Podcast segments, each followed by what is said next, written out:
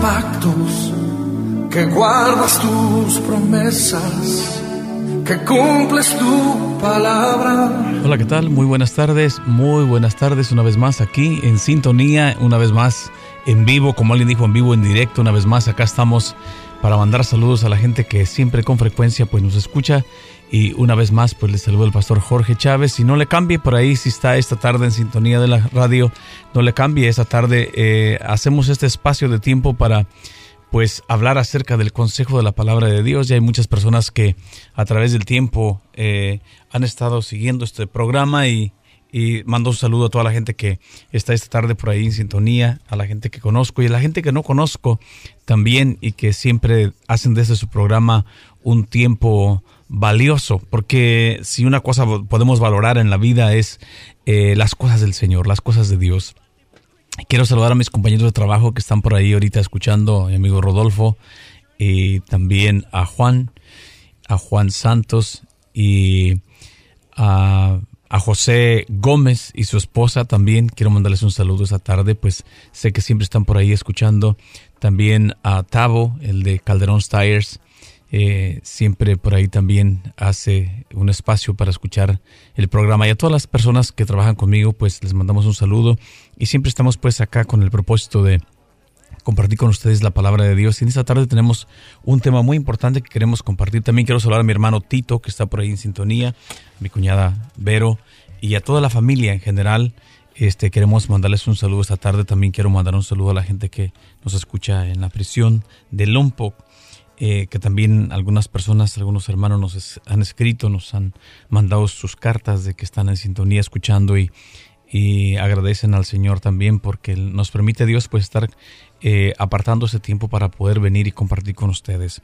Eh, estamos viviendo un tiempo muy, muy especial. Hay gente que dice que estamos viviendo los últimos días. Puede ser que sí, porque la palabra de Dios nos habla que las señales que eh, se iban a ver o que íbamos a ver o que cosas que íbamos a escuchar eran como una señal de las cosas que iban a pasar antes del retorno de nuestro Señor Jesucristo. Sabemos que Él hace dos mil años vino y ascendió al cielo, pero en esta ocasión yo quiero compartir con ustedes una porción de la palabra de Dios como introducción y quiero que uh, este, esta tarde pues pongamos atención, eh, si usted tiene su pluma y su lápiz, su, su, pluma y su papel, haga algunos apuntes, siempre es importante. A veces que hay personas que dicen, oh, ¿de dónde dice lo que estaba diciendo? ¿Dónde aparece esto? O quise apuntarlo, pero siempre haga un espacio, véalo usted por usted mismo.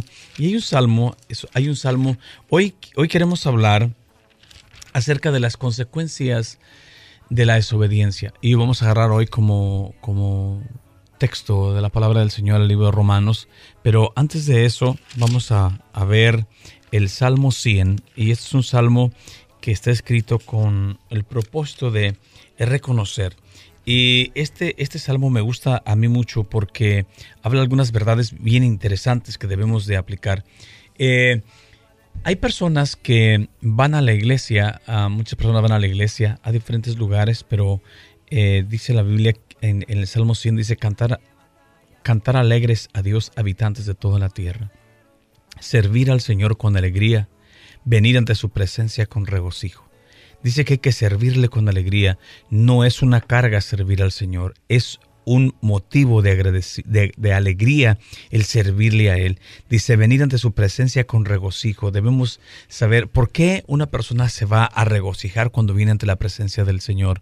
Porque sabe que del Señor recibiré todo, recibirá todo lo que Él necesita. Sabemos que la Biblia dice que Dios es el proveedor de todas las cosas.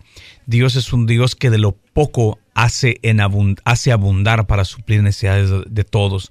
Pero también de eso poco que a veces nosotros podemos tener, lo ponemos en la mano del Señor, Dios lo puede hacer, lo puede multiplicar. Recordamos la historia, no sé si recuerdan algunos, la historia de la multiplicación de los panes y los peces. La Biblia dice que en una ocasión el Señor estaba en el monte y llegó una gran multitud de personas y entre esa, esa multitud de personas vino un muchacho y el Señor antes le hace la pregunta a los apóstoles que habría que ir a comprar de comer para la gente que estaba ahí, pero dijo uno de los discípulos que solamente tenían 200 denarios y dijo esto, ¿qué es para tanta multitud? Pero aquí hay un muchacho que tiene cinco ah, panes de cebada y tres, y tres peces o dos pececillos, pero ¿qué es esto para la multitud? Y dijo el Señor, tráiganlos.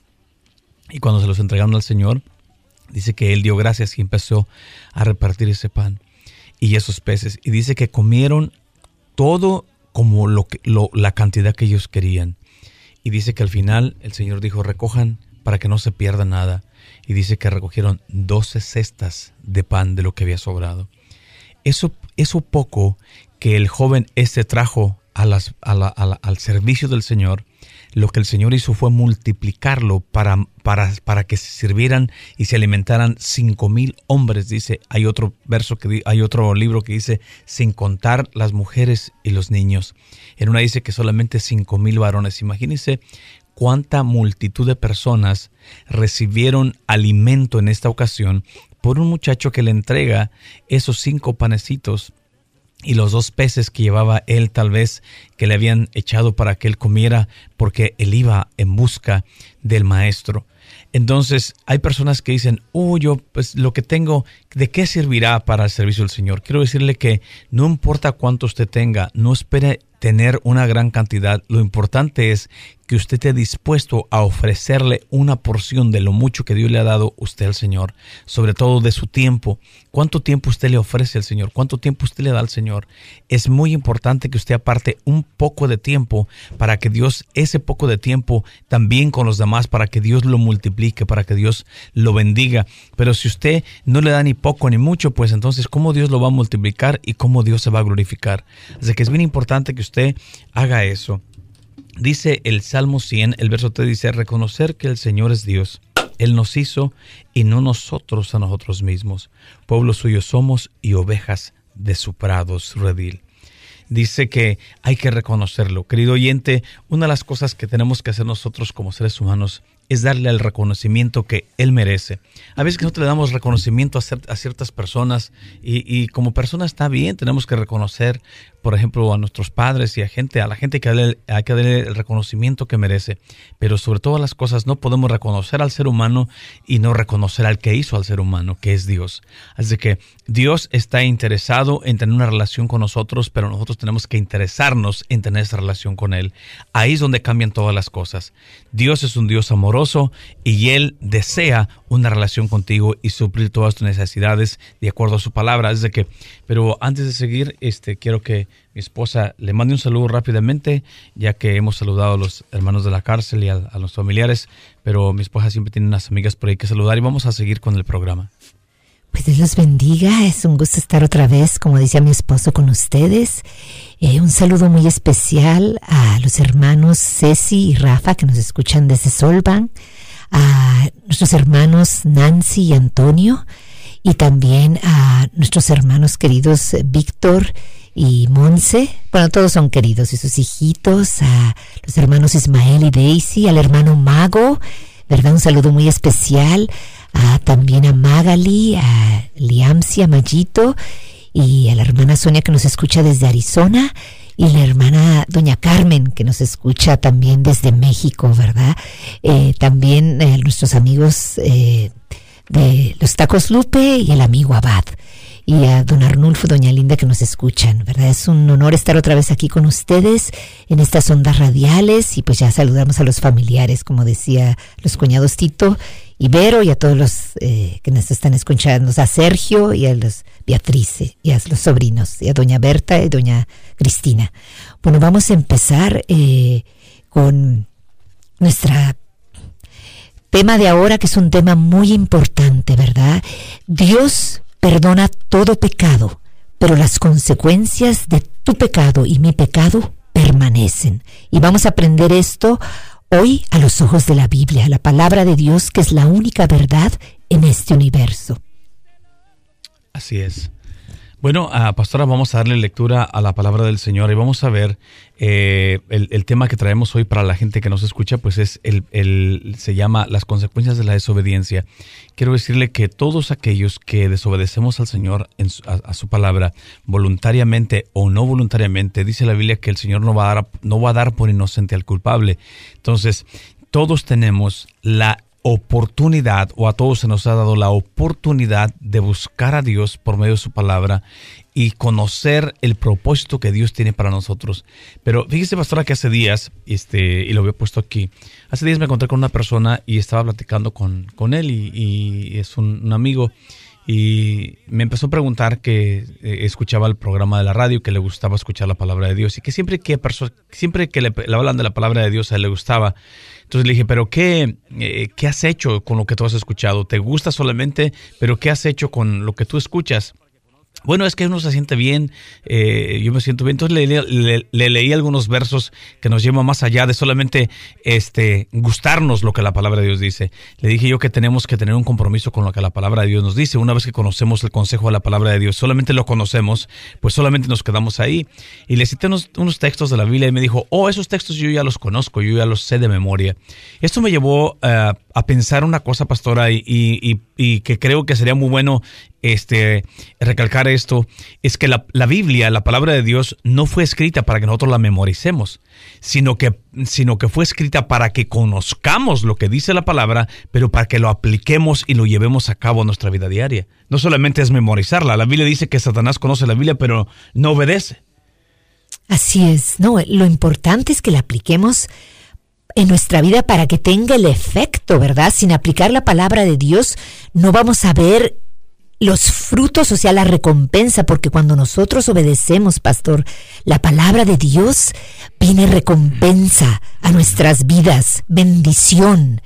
Entonces sí, sí, sí, sí, si la conocemos, pero no la vivimos, no la aplicamos, de nada sirve. Así es. Entonces creo que el consejo de esta tarde es poder saber, eh, queremos, eh, hemos, hemos hablado algunas veces y hoy nos damos cuenta que eh, el hombre y la mujer que no conoce del Señor está expuesta al ataque del enemigo. El enemigo vino a matar, hurtar y destruir. Dice que el enemigo es un ladrón y él viene a robarte la fe, la esperanza y a dejar a la gente a la intemperie. El trabajo del enemigo es, él dice que él vino a matar, hurtar destruir, pero Jesús vino para que tuviéramos vida y vida en abundancia. Usted y yo tenemos la opción de decidir a quién le vamos a servir. Si queremos vida y vida en abundancia, es obvio que tenemos que entregar nuestra vida al Señor Jesucristo. Si queremos muerte y que se nos acabe toda la, toda la esperanza, pues entonces no le servemos al Señor, porque el otro está dispuesto a destruirnos. Ese es el trabajo de Él. Y quiero que, pastora, leemos, leamos una porción de las Escrituras y de aquí vamos a tomar algunos pensamientos que puedan edificar y ayudar a nuestra gente que nos está escuchando esta tarde en el libro de Romanos capítulo 5, verso 12. Así es. Dice, así dice la palabra de Dios, dice, por tanto, por tanto, como el pecado entró en el mundo por un hombre, y por el pecado la muerte, así la muerte pasó a todos los hombres por cuanto todos pecaron. Qué tremendo, ¿verdad? Eh, antes cuando el Señor nos creó, ¿verdad? El Padre, el Hijo y el Espíritu Santo nos crearon a los seres humanos. ¿Sabía usted que nos crearon para vivir eternamente, para nunca morir? Pero cuando nuestros padres primeros, ¿verdad? Que fueron Adán y Eva, los primeros seres humanos, ellos desobedecen estando en la presencia preciosa de Dios. O sea, pastor, ellos no tenían de que, como nosotros, que no podemos ver al Señor directamente. Ellos veían al Señor directamente, lo escuchaban. Él se paseaba al atardecer y platicaba con ellos en el huerto, ¿verdad?, del Edén. Pero ellos, aún conociendo lo precioso y maravilloso que era el Señor, se atrevieron a pecar, a desobedecer, a creerle al padre del engaño, al padre de las mentiras que es Satanás, ¿verdad? Que se metió en una serpiente, creerle a él sobre a Dios. Por eso, cuando ellos desobedecen a ese Dios bondadoso, a ese Dios amoroso, ¿verdad? El Señor los expulsa del, huerto del Edén y entonces, ¿verdad? Ellos pecan y entonces viene la muerte, porque el pecado, amigo, amiga radioyente, como consecuencia trae la muerte espiritual y en este caso también la física.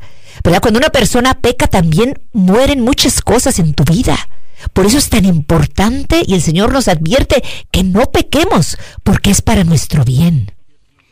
Las consecuencias de la desobediencia de Adán y Eva causaron un daño total a toda la humanidad. Aquí está diciendo, pastora, que porque el pecado entró en un hombre y de ahí entró a toda la humanidad. Este hombre, Adán, por desobedecer la palabra de Dios. La Biblia dice, como esposa estaba diciendo, Dios les había dado un huerto, un lugar, dice que era un, un, lugar precioso, era un lugar donde Dios les había creado las plantas, los árboles con frutas, Toda clase, dice que de toda clase de árbol frutal se encontraba en ese huerto. Toda clase de legumbres se encontraba en ese huerto. Todos los animales que existen se encontraban en ese huerto. Era un lugar precioso, maravilloso, que Dios había creado para que disfrutara el hombre y su mujer y claro la familia. Y Dios los responsabiliza a ellos, Adán, que él lo labrara, que él lo cuidase. Se dice que había ríos que entraban con unos ríos de unas fuentes de agua maravilloso. Manantiales. Manantiales. Era una cosa preciosa que les había dado.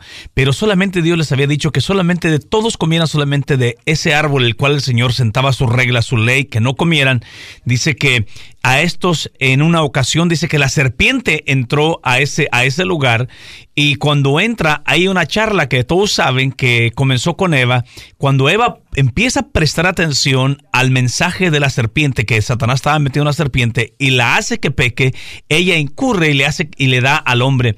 Cuando el hombre peca, dice la Biblia que eh, se perdió, en primer lugar, lo primero que se pierde, pastora, fue la inocencia. La, inocencia se perdió porque la Biblia dice que cuando pecaron se dieron cuenta que estaban desnudos. Y nos damos cuenta que un niño chiquito, cuando está en su estado de inocencia, no, le interesa si está desnudo, ¿no? Él, ellos están en un estado de inocencia. Eso fue inmediatamente lo que se pierde. Cuando se pierde la inocencia y luego se pierde la relación que había entre el Dios creador y ellos.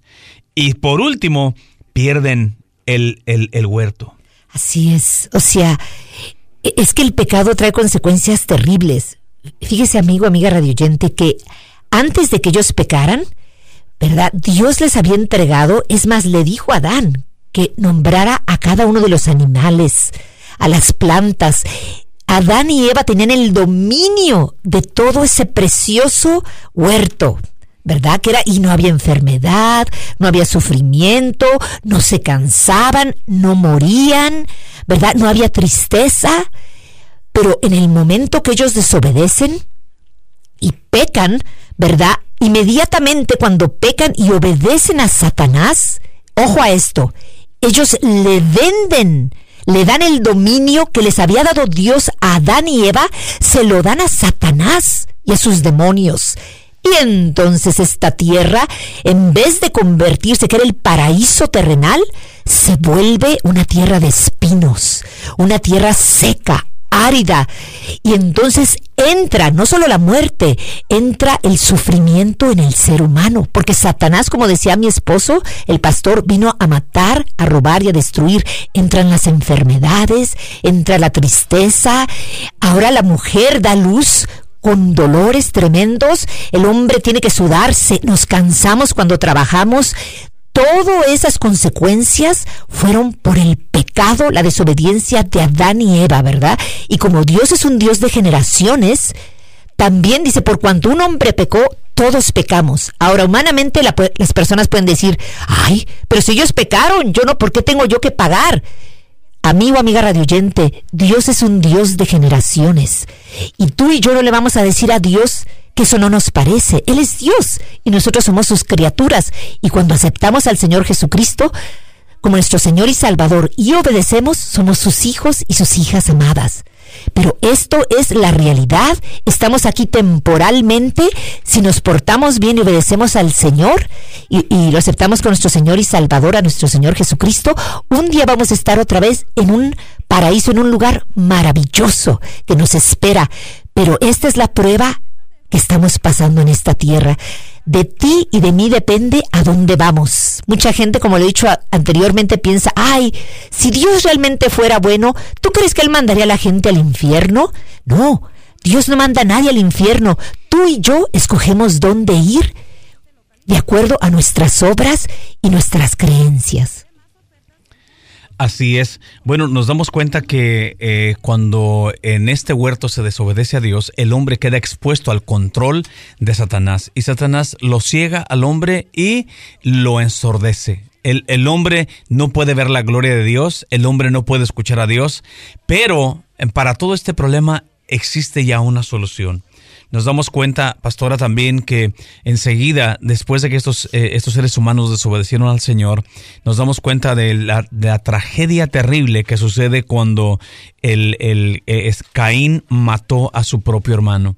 Y nos damos cuenta que hoy en día ese mismo espíritu que atacó en ese lugar, este, en esta ocasión queremos mandar los profundos pésames a esta familia que el sábado pasado sufre la tragedia de que un hermanito mata a su hermano.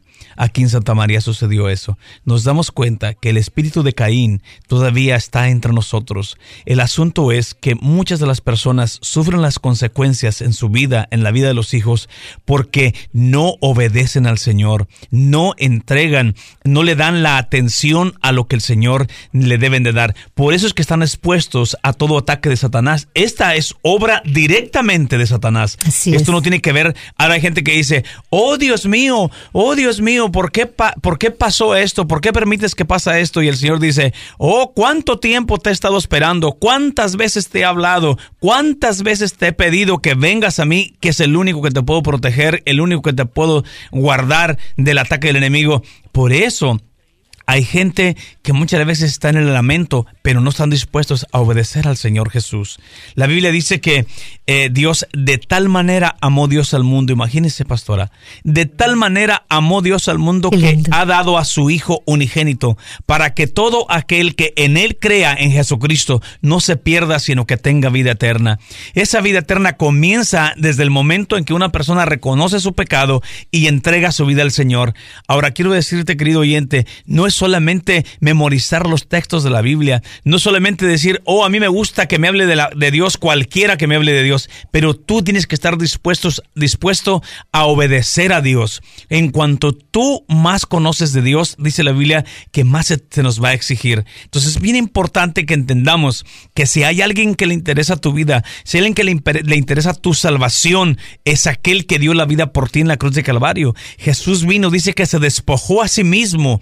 Y ves que gente que no está dispuesta a despojarse de su pecado, de su maldad, de su malicia, de idolatría, de un montón de cosas que Satanás te tiene inundado. En las casas a veces dice la Biblia que no tenemos que tener anatema. Usted tiene que cuidar, limpiar su casa, pero no solamente su casa externa, tiene que cuidar su casa interna, su casa, dice la Biblia que nosotros debemos de ser el templo del Espíritu Santo, morada de Dios. Pero muchas las veces, ¿qué es lo que pasa? Estamos metidos en un montón de problemas, nuestra confianza está puesta en otra cosa. Y a veces, pastora, hay tanto problema que cuando la gente está, metida en tantos problemas, hay dos cosas que pasa. No tiene tiempo para escuchar a Dios porque está concentrada en tantos sus problemas o es cuando empiezan a creer y a confiar en Dios.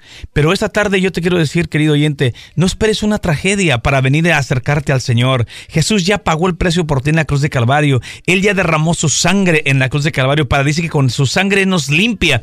Lo que hizo Adán y Eva en el huerto del Edén, que fue mandarnos al pecado, vendernos, como decía la pastora, al pecado, y el pecado nos manda a la muerte, ya Jesús vino a morir a causas del pecado. En la cruz dice que él llevó el pecado y él muere por el pecado. Entonces, él ya paga el precio del pecado y muere por el pecado, para que cada uno de nosotros como pecadores reconozcamos nuestro pecado y nos acerquemos al Señor. No hay otro mediador que pueda ayudarte a ti, no hay nadie más, solamente Jesús. Y lo único que está haciendo el Señor es esperándote y hoy es el día que tú puedes decir, ¿sabes qué, Señor? Yo hoy reconozco que soy un pecador o que soy una pecadora. A veces que la gente pastora quiere figurar las cosas de Dios con la mente. No, es con el corazón, es obedecer, es por fe, así de simple. Usted hoy puede acercarse al Señor y pedir a Dios que le guarde, que le salve, pero que también venga a ser el Señor de su familia. Así es. Y como usted decía, no hay ninguna otra palanca. La, la única palanca autorizada por Dios es se llama el Señor Jesucristo. Usted siempre debe de orar, como decíamos en el otro programa. Su oración tiene que ser así, si no, no es escuchada por Dios. Su oración tiene que ser así. Padre, en el nombre de Jesús, tu Hijo amado, te pido, y usted dice lo que le pide. Es la única oración que es aceptada por el Padre, porque acuérdese que toda buena cosa, toda buena dádiva viene del Padre de las luces, del Padre de lo alto, que es nuestro Padre celestial pero toda en el nombre de Jesucristo. En ninguno otro nombre Él escucha ninguna otra oración. Ahora, el otro, el Padre de las mentiras, cuando oramos en otras, con otras palancas que no son el nombre del Señor Jesucristo, como quiere engañarnos y quiere engañar a las gentes, te hace el milagrito, pero te da un guamazo por otro lado, un golpazo. Entonces, porque Él es el Padre de las mentiras, entonces es muy importante que sepamos cómo orar. Eh, y usted decía, también quería yo aclarar, cuando son expulsados, esto es una cosa como de aprendizaje, Adán y Eva del huerto del Edén, acuérdense que estaba el árbol de la vida. Entonces el mismo Dios expulsa a los primeros hombres y pone, dice que pone dos querubines, aquí dice en el 3.24 del Génesis, dice, echó pues fuera al hombre y a la mujer y puso al oriente del huerto de, de Edén querubines y una espada encendida que se revolvía por todos los lados para guardar el camino del árbol de la vida. O sea, ¿qué hubiera pasado? El mismo Dios en su mismo amor por la humanidad no permite que Adán y Eva entren otra vez al, al, huerto del Edén, porque si ellos comen del árbol de la vida, en, en el pecado que ya tenían, que los iba a condenar, ya no habría salvación para ellos. Entonces Él los pone a dos ángeles guardianes para que no se metan y entonces porque su plan era perfecto y siempre ha sido perfecto de mandar a su Hijo Jesucristo para que a toda aquella persona, hombre o mujer, que lo acepte como su Señor y Salvador y se arrepienta primero de sus pecados y lo acepte como su Señor y Salvador y confíe en Él, entonces podamos tener vida eterna y vivir felizmente en esta tierra. Amigo, amiga, estamos aquí de paso. Esto es, a veces hay sufrimiento, yo lo sé, y toda, toda cosa mala viene del maligno, toda cosa buena viene de Dios. Usted quiere protegerse a usted y a sus personas, queridos. seres queridos, manténgase cerca de Dios. Yo platicaba con una amiga muy querida y ella me decía, dice, es que yo no tengo paz, yo no, no, es una, no, no vivo en paz. Y entonces yo le dije, acércate a Dios mediante el Señor Jesucristo. Acuérdense que el Señor Jesús es el príncipe de paz, es el único que te puede dar la paz. Y también en esta, para aprender, lo que decíamos al principio, todo pecado tiene consecuencias. Así que piénsesela bien, usted y yo tenemos que pensar antes de hacer algo malo.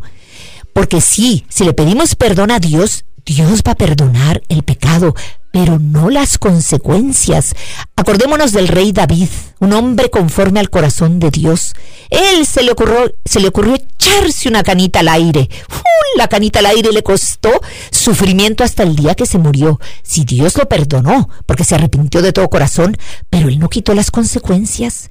Sus hijos, una hija fue violada, otro hijo mató al otro hijo, a las otras personas se le levantó el hijo contra él.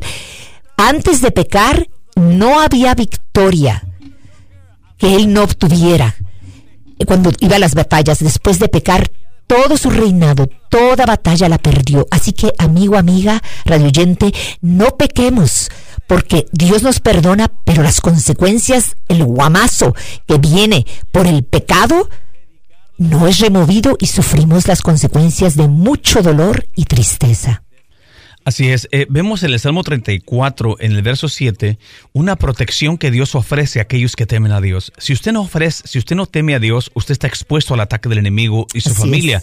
Dice que el ángel del Señor acampa alrededor del que le teme y los defiende. Mire, hay un ángel asignado a que te guarde y te defienda si tú le temes al Señor. Pero si tú no temes al Señor, estás expuesto al ataque del enemigo. Dice el 8, gustad y ved que es bueno el Señor, dichoso el hombre que confía en él. Teme al Señor vosotros sus santos, pues nada les falta a aquellos que le temen. Entonces, qué importante es saber que en Dios tenemos protección, pero claro, si le tememos a Él, no, no, no, no le tenemos miedo, le tememos. Temer es ser respetuosos por lo que Él dice. Quiero, quiero, terminar leyendo Juan 3, 16 y 17 de lo que le estábamos diciendo. Y ahí usted toma su decisión esta tarde. No espere para el día de mañana eh, eh, tomar una decisión, hoy puede hacerla. Dice Juan 3, 16, porque de tal manera amó Dios al mundo que ha dado su Hijo unigénito, para que todo aquel que en Él crea no se pierda, sino que tenga vida eterna. Se trata de vida eterna, dice, porque no envió Dios a su Hijo al mundo para condenar al mundo, sino para que el mundo sea salvo por él. El problema es que el hombre sin Jesús está perdido. Dice, el que cree no será condenado, pero el que no cree ya ha sido condenado porque no ha creído en el unigénito Hijo de Dios que envió como propiciación de los pecados del ser humano. Entonces, querido oyente, estamos terminando una vez más este programa. Siempre para nosotros es una bendición poder compartir con ustedes y sabemos, alguien me decía, José, tú parece que no te das cuenta qué está pasando, pero hay mucha gente que está, está siendo tocada por Dios. ¿Por qué? Porque la palabra de Dios siempre hace su trabajo. Y no queremos cerrar sin antes invitarlos a la iglesia el día de mañana a las 2 de la tarde. Estamos en el 1054 de la East Clark. Y si gusta acompañarnos, pues les estaremos recibiendo con mucho gusto ahí y poder aprender juntos de la palabra del Señor. Así es, Dios les bendiga y ha sido un honor estar con ustedes.